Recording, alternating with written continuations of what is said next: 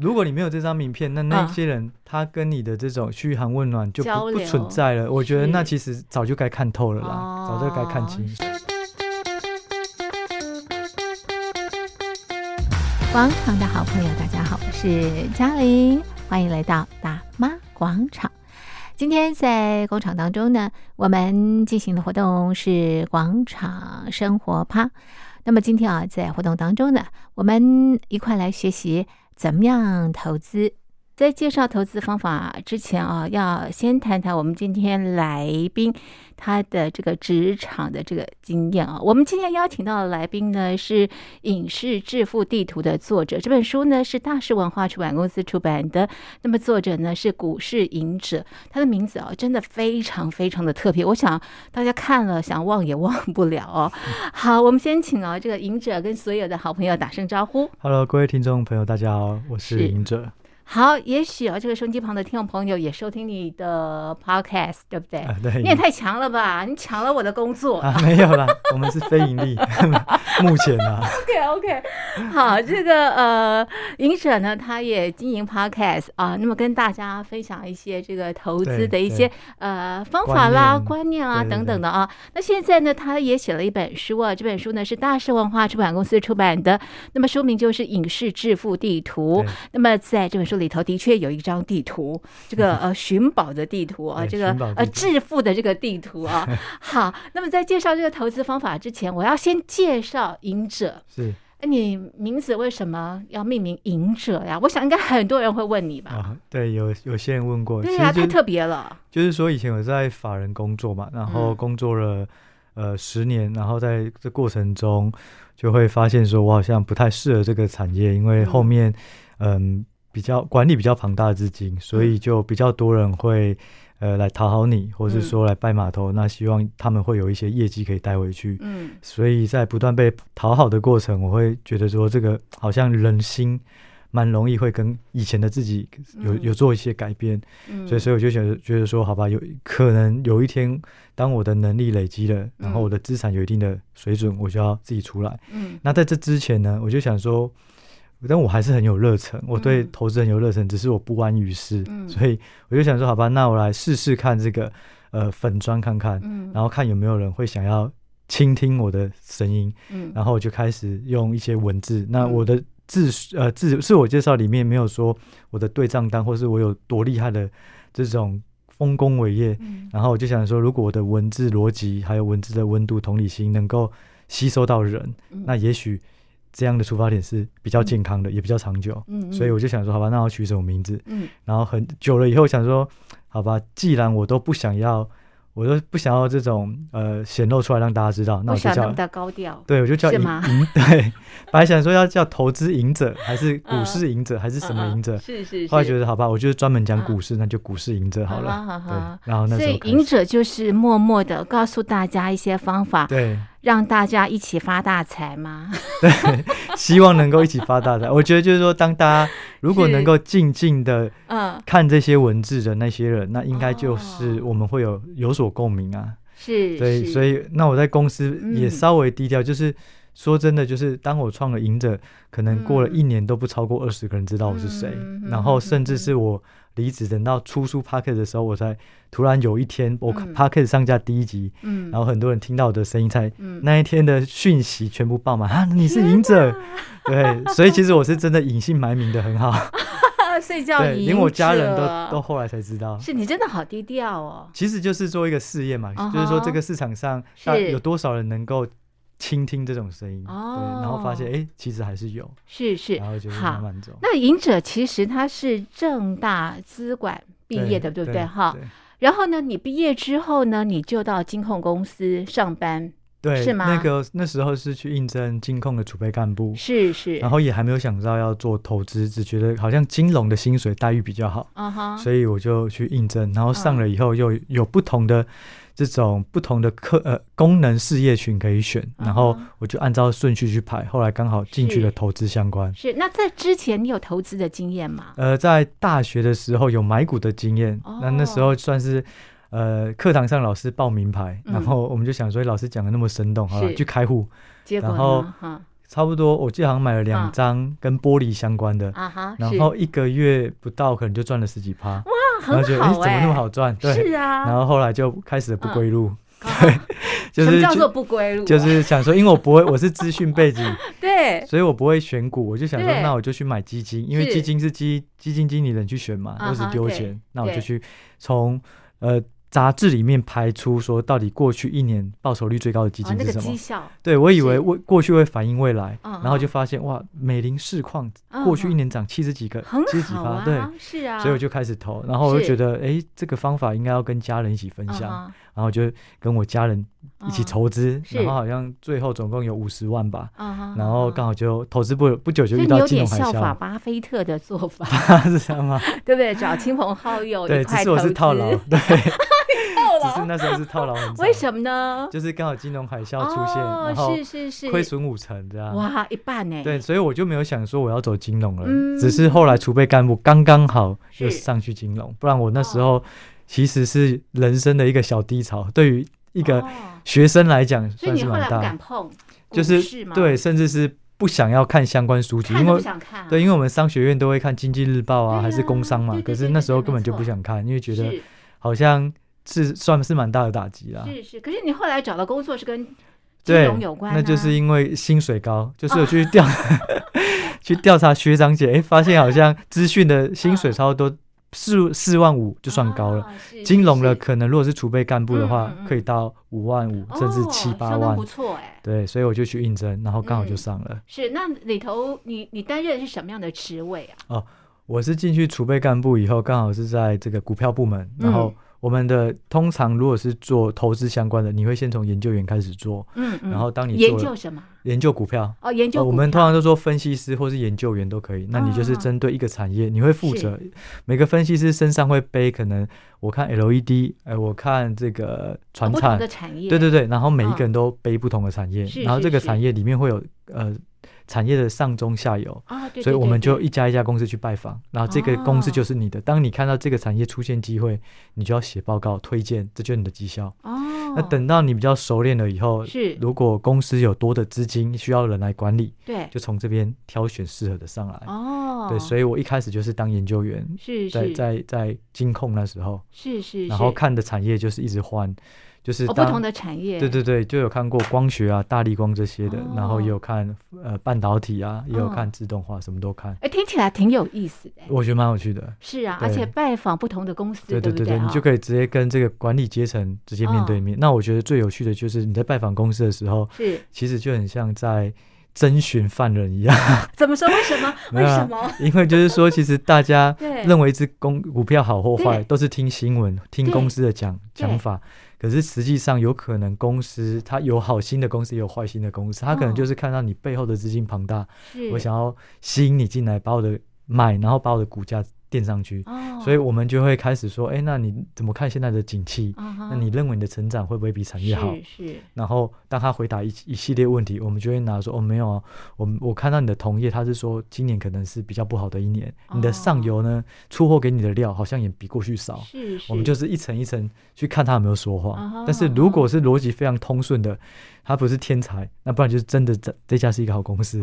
所以我们就等于有点像征询一样，是是，哎，的确是哎，对不对。啊？你不能呃，这个对方怎么说，你照单全收，对不对啊？所以我那时候在法人，我就会看到，呃，我的亲戚朋友好了，他们就会看电视的投顾老师，我就觉得，其实投顾老师有时候讲的。中间已经落掉一大段，他可能说这个标的，就是说你买了以后，我包你赚五成，可是中间的逻辑不见了，可是大家还是会照单全收。那个中间的逻辑就是说，为什么可以赚五成，对不对？为什么他到底在哪个地方赚了钱？没错，没错。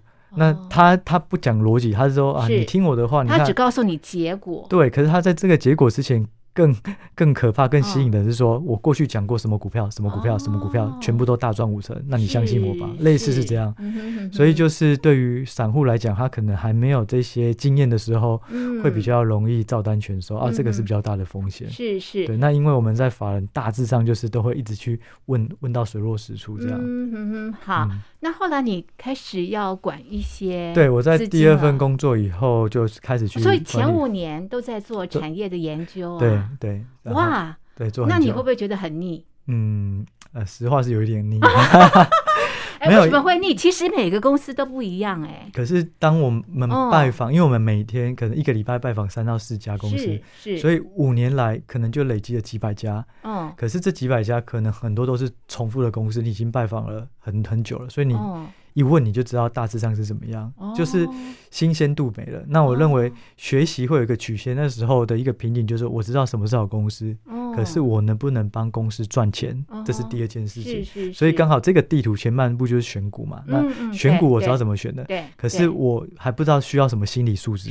对，然后就会有点比较无聊了。那后来是因为我的有一个带我的主管离开了，然后他跳槽，他就找我一起去。哦，对，然后换了一家公司以后，没有多久我就负责海外的这个基金的部位。哦，然后就是、你开始要管理基金了耶？对对对对，那时候就开始管理。哎，那怎么管呢、啊？哦，怎么管了？其实我们只会投资，都不晓得怎么管。所以利用这样的机会也告诉我们吧。就是说，通常啊，他就会假设今年度预算是多少？假设呃，他可能会说，我们过去的报酬率跟现在的资金，希望今年你要有十或十五的 percent。的这种报酬率，哦、对，好，那我们就会让在年初写一个计划，或是年底前要写隔年的计划，是，然后就是说你要怎么达到这十五这十五个 percent，然后可能会猜分猜说我多少透要透过股利这边得到，嗯嗯，有多少是资本利的，也就是股票上涨拿到，嗯，那我的产业分配要怎么去分配？它就是一个资产配置的一个概念了，对，所以。我们就不会单押一个股票或一个产业，我们就会去分散在不同的产业。我就是一个投资组合。对，因为我们那时候我就是当基金经理人的压力非常大，因为六十亿，我那时候就算如果一天一趴就是六千万，六千万几乎一个上班族一辈子赚都赚不了。所谓一趴指的是什么？不小心亏一趴，对。哦，就六千万呢？对啊，所以更更不用说，如果是掌管上老板会扣你薪水吗？不会啊，因为你为什么会有压力？嗯，责任感，责任感，对，对，因为我自己会有蛮大者，对不对？对，而且我们其实也会部门内会稍微看得到排名，大家的状况。是，然后我那时候又是相对最年轻的，对对对，所以就会想说不能被别人比下去。然后所以晚上睡觉压力很大，就会胸闷啊、失眠，那个都是基本的。对，然后后来。就慢慢习惯了，然后你也找到一些节奏，知道说其实要怎么去 面对市场的这个情绪起伏跟变变化。对市场的情绪，是你你找到什么样的一个节奏，能够去面对其实不确定性。对，其实就是说最重要的是你很了解你这支持股，你看好的原因是什么？嗯，可能中线、长线，你很清楚你的每一只持股。第二个就是说你的资金控管非常好，对你没有。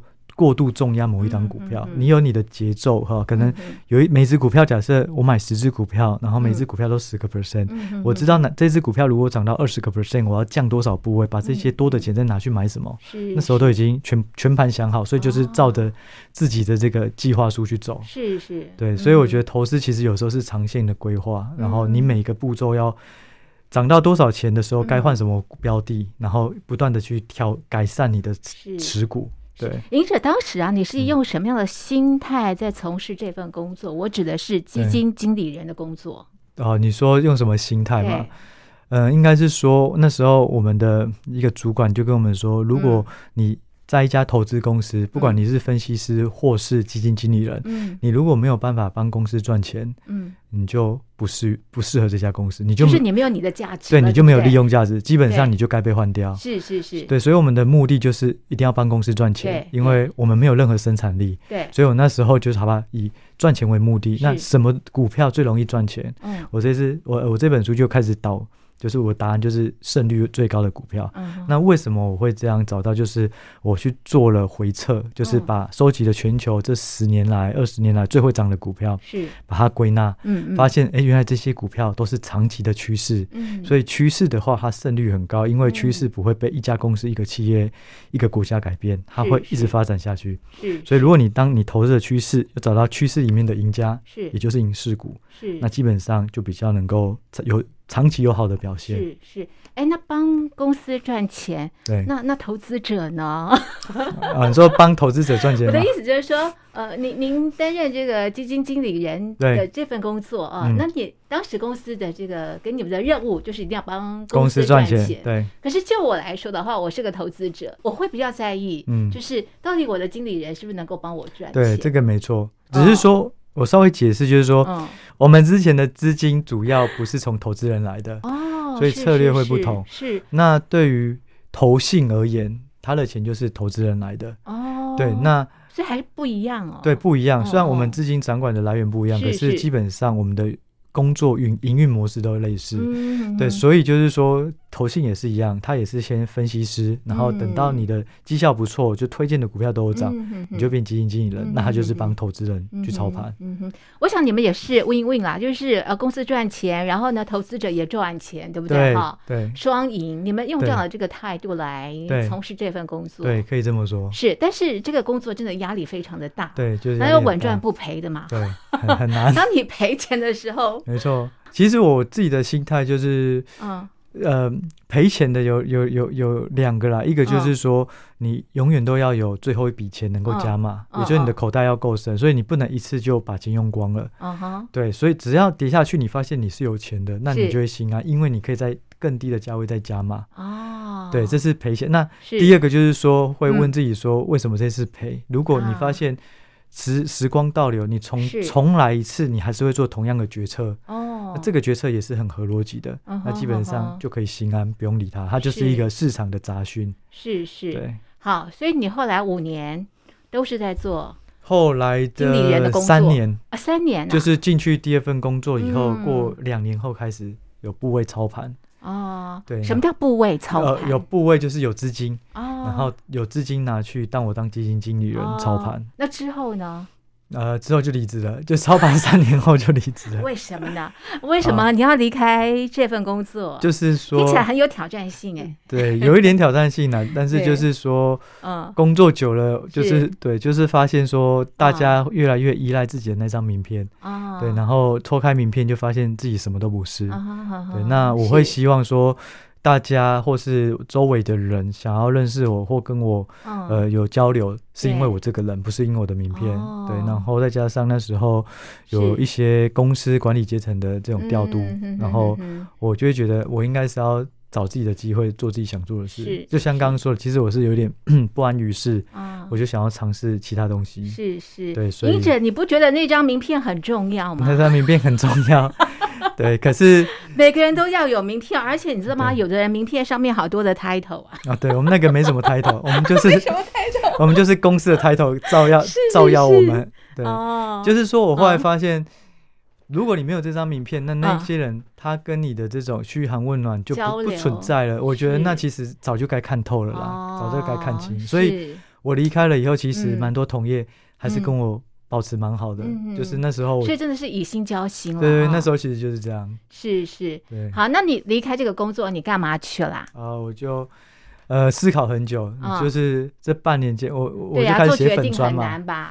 对，就是说我要离开，对，想离开到离开花了半年，那。主要就是说，我用三个月在思考我要做什么事。这三个月包含有开始想说要怎么经营粉砖，然后看有没有人要看我文章。嗯，然后后面三个月是我提离职了，然后我就说，因为我们通常会有财报季，嗯，每呃四月七呃四月七月呃十月都会有财报季，我就想说我要把我自己负责的财报全部写完，我再离开。所以我又花了三个月，嗯，然后所以这中间我一直在思考要做什么事。然后当我真正离职以后。我还是继续经营我的粉专，uh huh, 对，原本也想说，哎、欸，大家都说有粉粉丝的话，你就可以变现，对啊，有流量啊，对，是啊，有业配呀、啊，对，对对，然后结果呢，就是中间有一些业配，可是我会觉得，我怕这些业配会让大家对我的出发点有一些误解，uh. 可能觉得啊，你原来经营这么久免费的，最后你还是想要变现，我承认我想变现啊，uh. 但是就是说这个业配，我认为它的价码或者它的产品项，我觉得。嗯，不是我该当时候就该接收的，嗯哼哼，很有可能接了以后就是同样同样类型的很杂的全部都来找我。我希望就是要的话，我们就是大的品牌或是大的项目，我也喜欢的，然后好好经营。可是，所以你有你的定位啊。对，可是那时候其实我根本没有办法吸引到这些东西。对，所以业那怎么办呢？那时候有业配，也有课程，什么都有，都来找我。然后，可是我觉得我现在这个时间点，应该就是继续把我要分享的文章分享完。然后这过程，那个大师文化的 的同仁就来找我。是。然后他就说：“哎，其实我觉得你的文章很有温度，然后我想要找你写书。”我就说：“可是写书，呃，有什么有什么好处或什么？”他说：“写书没有好，写书 就是做功德，但是呢，做功德对，就是很难赚钱。但是你可以把你的影响力，你想要告诉别人的很快的方式传播出去。”我说：“好，那我我就跟你合作。”是，就签了以后，后面有两三家来找我，我就拒绝。对，然后我就想说，好吧，那我就好好把这本书写完，差不多半年应该就可以写完。结果一写写了两年。哇，为什么写这么久？就是 一直发，因为投资它没有绝对的答案。我就写到一半，发现说，哎，不对，我应该真正的出发点应该要从哪里开始？是。然后写完了以后，又发现说，哎，写的好像太生硬了。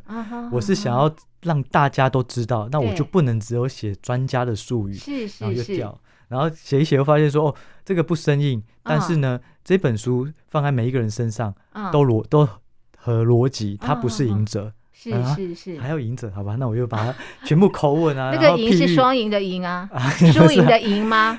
也也是，就是说刚好呃，出版社他们是认为说我我我我的文章给别人的感觉跟一般讲投资的比较大的差异，他觉得就是你比较文青，然后有一些文采，所以你应该要把你的文采放到这本书上面，对对，让大家能够更想要看这本书，就是你的风格，对，然后就。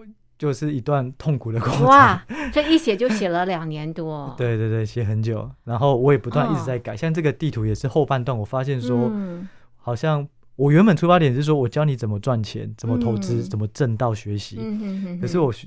一直在跟大家交流以后，发现说，其实我的不是唯一答案。嗯，嗯，原来这个地图有其他地图，只是每个人的本质学能不一样，时间不一样，资产不一样，风险承受度不一样，嗯、所以有不同的路可以走。嗯，所以我再去把其他的路一起拼起来。哇，所以就花很多时间，真的是大工程。蛮蛮对，大工程。对，所以就是说我只出这一本书就好了。啊，不会，你一定会再有第二本、第三本的啊。对，所以那时候就花了两年多写书，然后同时刚好。我的之前的带的一个团队是的一些的同事，就是说，哎，如果我要随时需要他的话，他可以马上离职，然后跟我一起奋斗。是，然后我花了一年的时间想清楚，好吧，我大致上就是先经营粉钻，那之后看怎么变现再说。但是找他来一起做研究，一起做投资。哦，所以我就。超过了一年内吧，我就创了这个公司，是赢者创投。对对，那其实这个公司其实主要就是一个平台，然后租一个办公室，大家一起在这里工作。哦，好好，创投这是什么样的一个这个公司啊？创投其实这个名字是，嗯，是是，不是真正的创投，它只是取名叫创投。啊一般指的创投是什么？那一般的创投呢，通常就叫做创业投资。嗯嗯，它的字，创业投资通常就是。它需要募资吗？通常他就是别人要募资，他有钱，他就去投资这些需要募资的年轻创业族群。哦，是是。对，那像可能假设好了，假设联发科在二十年前他还很小的时候，嗯嗯，得不到资金，他可能就会去不同的大资金这种创投里面说，哎，我我给你一个简报，我们未来要我们的愿景是要做成什么？哦，请你投资我。对对对，请你投资我。然后创业投资主要就是在。我们还没有上市之前的这些公司哦，对，所以它等于是就是有潜力的对最前前面阶段的时候投资，对。那你们的呢？我们纯粹就是做，你们为什么叫创投？哎，就是因为 对那时候就想说，到底要赢者什么，赢者什么去查，然后上网把不同的字放在那个什么。算是那种姓名学的网站里面，发现哎，好像配上创投这个，是要算笔画，对对，算笔画分数最高，好吧，那就用。是吗？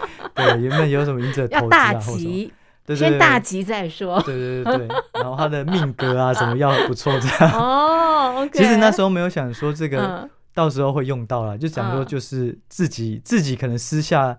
给自己的一个公司名称，然后或是换名片的，所以没有特别想说要去找别人算命，就在网络上随便算一算这样。所以自己当老板啊，其实就是当伙伴啊。我都我对我其实我觉得大家跟我相处，我们里面的人大致上都还是平辈。你们现在有多少人呢？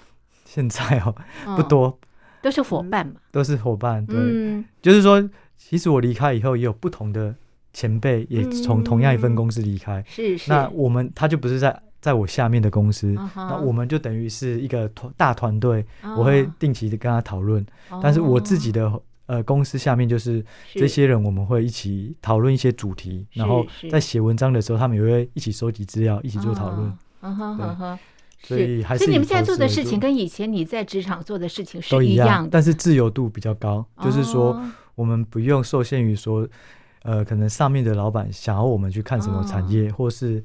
呃，他们认为该怎么做操作？哦、对，我们现在就是很自由发挥，认为什么东西机会最大，我们就全心全意去研究。是是。对，那因为后来又经营 p a c k e t 有 IG 有粉砖，啊、所以就大家就稍微在呃，等于是呃一个人呃分饰多角，就会帮忙一起处理这些事情。是是是。哎，你刚刚也提到，其实。之前在职场啊，很多人也都离开那个地方，可见这个工作、嗯、这个流动率是相当高的。对，其实这个产业是因为大家压力太大吗？对，这个产业对还压力大，嗯、然后再加上是说。嗯其实很多人，他们可能也都在学习怎么做投资，所以他可能学了二十年、十五年，他发现，哎，他可以独当一面的。哦，其实在这里，我们大部分人都想要希望最后是能够依赖自己而生存下去，不用依赖公司，哦、所以大家就会在里面不断的学习啊，哦、然后当学成以后。自己出来尝试，对，所以你现在自己成立公司，你做的事情跟之前在职场是一样的，是一样的，只是这个自由度是比较高的。对，然后可以由自己做决定，然后整个公司氛围文化，我觉得都是会往我自己心目中比较好的方向发展。那你们帮谁投资呢？没有哎，就是没有 帮自己做投资，帮自己吗？对，所以，嗯嗯，因为通常如果募资的话。如果正式可能需要执照啊什么，那如果你要帮别人什么代操，那又很容易有纠纷。所以我目前就是靠自己的投资、自己的判断，然后去经营这两年的这些人事成本啊什么的。好好好好，是。反正就是说，这两年你的团队也是，你们大家讨论，然后呢，有什么样的趋势，什么样的公司是值得投资的，你们就就以自己的资金去投资来经营这家公司嘛。对，然后分享一些这个投资的资讯。对，但是也会给他们一些基本的一些薪资啊，毕竟他们还是比较年轻，哦、所以可能生活费什么还是比较。所以你刚刚提到有几个媒介，就是 IG 啦，或者是 IG，然后 Podcast，, Podcast 然后。粉砖啊哈，uh huh. 对，大致上是这三个。就可以继续分享你们这个投资、你们的判断的一些资讯，或是说一些市场上面的行情，uh. 或是现在大盘跌下来，大家该具备的一些心理素质啊，uh huh. 类似是这种。Uh huh. 我原本是想说，uh. 因为每天每个礼拜写一篇文章，而且每次都写的很长，也很累，是是不容易，要花很多时间。我觉得最主要是时间的问题。对对对对，嗯、然后想说这本书写完，应该我该讲的都讲了，我就可以从粉砖消失了。对。对这个环境啊，千变万化的，对不对啊？对，就是发现，因为我在写书的过程，陆陆续续后面很多人会私讯给我，就说：“哎，我因为你的这些文字，然后让我突然觉得好像有一些受到一些安抚、安慰，然后非常谢谢你的文章。”觉得投资是可能的，对，很多人不敢投资，对，或是说过去的经验都不是那么的美好，对，或是说看到了自己该努力的方向，嗯嗯，对，所以就是这些慢慢鼓舞，觉得好吧，那如果心有余力就。稍微再继续、嗯、对，把文章好好写下去。嗯、那最近真的就是。就是忙到爆炸这样，因为出了这本书嘛。对，出了这本书，然后 就是想说推广一下，然后看有没有一些人想要了解，发现大家还蛮有兴趣的。那当然啦，因为现在通膨这么的严重啊，对，又动心，对不对？就是薪水又没涨。对，但是我觉得的确，其实投资，我觉得应该是大家都要去学习的，不管是说你要大暴赚还是怎么样，至少要保本啊。你要不要被通膨吃掉？对对对对对，因为现在存定存没什么利息啊。没错没错。所以一定要投资，但投资要有好的这个投资的这个观念了哈。对对对，这本书写的非常的详细，我们在下一节节目当中要请赢者告诉大家怎么样投资，比方这个宝怎么找啊哈，这个怎么样选好股啦，还有你投资应该有什么样的这个心理素质哦。那节目的最后，我要请教赢者的是啊，你觉得你过往的这个。呃，职场的这个经验到现在，你自己成立公司啊，你觉得呃，担任一位这个呃基金经理人需要什么样的条件跟素质？如果以基金经理人来讲，我觉得最重要，因为我们的基本上只有两个工作，一个是分析师，一个是基金经理人嘛。基金经理人最重要的就是在市场波动的时候，你要做出对的决策。嗯，这一件事情非常难，也就是我后面的心理素质，就是说，当你再怎么会选股，可是当谣言来了，市场的波动来了，你有没有办法把持住？对，我觉得这个非常重要。你能不能不为所动？对，就是你的心里要心如止水。然后我觉得更重要的，可能就是说你的诚信，或者说呃，在于公司的这种呃团队合作。对，嗯，所以我觉得就是一个。全能都要有兼顾的啦，嗯哼哼，十八般武艺通通都要会，对对对，哇！因为很多东西都是从生活中的一些领悟，然后你会发现，哎、哦，其实投资也是息息相关。例如说你，你我们要有耐心，我们的格局要放大，不要因为小亏损就受到打击，然后或者我们要包容，要保持怀疑。那这些其实从生活中跟投资其实都是同样的态度。所以我觉得投资就是修炼，没错没错，它就是修炼，而且是吧？痛痛苦的修炼啊，真的。我自己认为，然后呢，通过之后会更成长吗？就是如果没有 没有没有被打败的话，就会成长更多。是是是，好，值得学习的啦，对不对？哈，好，在下一次的节目当中呢，我们要请英哲来告诉我们怎么样致富。这这张地图分两块，一个是找股选股，另外一个就是心理素质投资的这个心理素质的这个部分啊。下个礼拜呢，我们再介绍给所有的朋友们。今天的节目呢，就进行到这里。非常谢谢听众朋友的收听，也谢谢赢者，谢谢，您。谢谢。